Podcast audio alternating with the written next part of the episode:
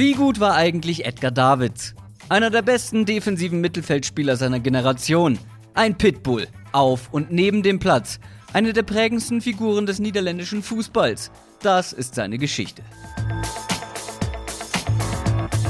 Edgar Steven Davids wurde 1973 in Paramaribo in Suriname geboren. Als er noch ein Kleinkind war, ist die Familie in die Niederlande ausgewandert. Da wollte er Fußballprofi werden, spielte jahrelang sprichwörtlich auf der Straße und versuchte es mehrfach bei Ajax Amsterdam.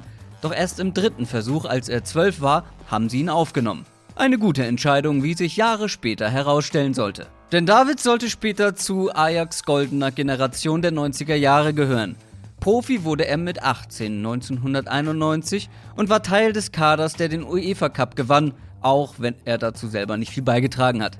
Aber unter dem neuen Coach Louis van Gaal durfte er immer regelmäßiger ran und ein Jahr später gehörte er schon zum Stammpersonal. Ein weiteres Jahr später begann die wohl erfolgreichste Zeit der Vereinsgeschichte. Ajax wurde drei Jahre in Folge niederländischer Meister und schaffte es zweimal in Folge ins Champions League-Finale. Dieses Team war der perfekte Mix aus Talent und Erfahrung. Viele von ihnen aus der eigenen Jugend. Neben jüngeren Spielern wie einem 21-jährigen Davids, Edwin van der Sar im Tor, Clarence Seedorf, Patrick Kluivert, Marc Overmars oder Jari Littmannen gab es eben auch die älteren Säulen des Teams mit Frank Reichardt und Danny Blind in der Innenverteidigung zum Beispiel. Und dieses Überraschungsteam schaffte dann auch die Sensation und schlug den AC Milan im Champions League Finale mit 1 zu 0. Mit Edgar Davids als Motor der Mannschaft. Ein defensiver Mittelfeldspieler, den Van Gaal als Pitbull bezeichnete.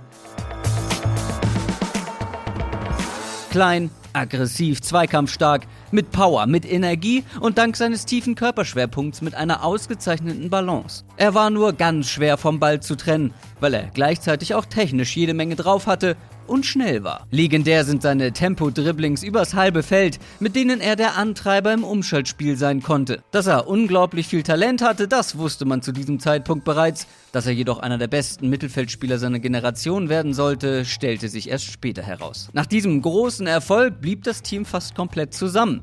Das zweite Champions League-Finale, ein Jahr später gegen Juventus Turin, ging allerdings im Elfmeterschießen verloren. Davids verschoss den ersten Versuch. Ihn zog es anschließend nach Italien zum AC Milan. Doch diese erste Zeit im Ausland verlief nicht so wie geplant. Milan wurde nur Elfter in der Liga und er musste fast die gesamte Rückrunde mit einem Beinbruch aussetzen. Nach eineinhalb unbefriedigenden Jahren wechselte er für 8 Millionen zu Juventus Turin, wo es besser laufen sollte. Viel besser, um genau zu sein. In einem mit Stars besetzten Team spielte er sich schnell in die Startelf, hielt Sinedin dann den Rücken frei und bekam aus der Not heraus ein neues Markenzeichen. Seine Brille. Die trug er zum Schutz, seit bei ihm 1999 grüner Star diagnostiziert wurde.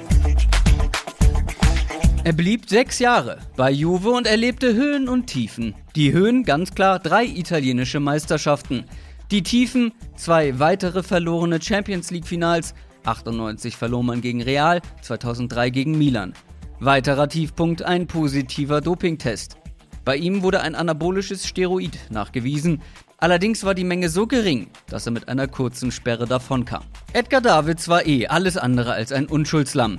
Er ist immer wieder angeeckt, sowohl auf als auch neben dem Platz. Er hat in seiner Karriere sage und schreibe 103 gelbe, 17 gelb-rote und 5 rote Karten kassiert. Aus der Nationalmannschaft ist er mal geflogen, weil er in einem Interview über den damaligen Trainer Güs Hiddink gesagt hat, er solle aufhören, seinen Kopf in die allerwertesten einiger Spieler zu stecken. Apropos Nationalmannschaft. Nachdem er wieder berufen wurde, war er auch da gesetzt. Gewinnen konnte er mit seinen Landsleuten in all den Jahren allerdings nichts.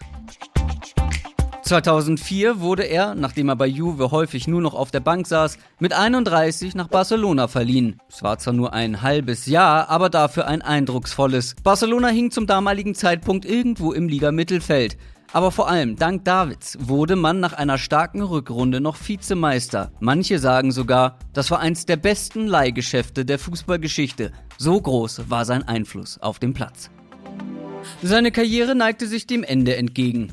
Ans Aufhören dachte er aber noch nicht. Er ging für ein Jahr zu Inter Mailand, gewann dort die Coppa Italia, saß aber gegen Ende meistens nur noch auf der Bank oder war gar nicht mehr im Kader. Es folgten anderthalb Jahre bei den Spurs und mit 34 die Rückkehr zu Ajax Amsterdam, wo er zwar nochmal den Pokal gewinnen konnte, sich in der anschließenden Saison allerdings ein zweites Mal das Schienbein brach.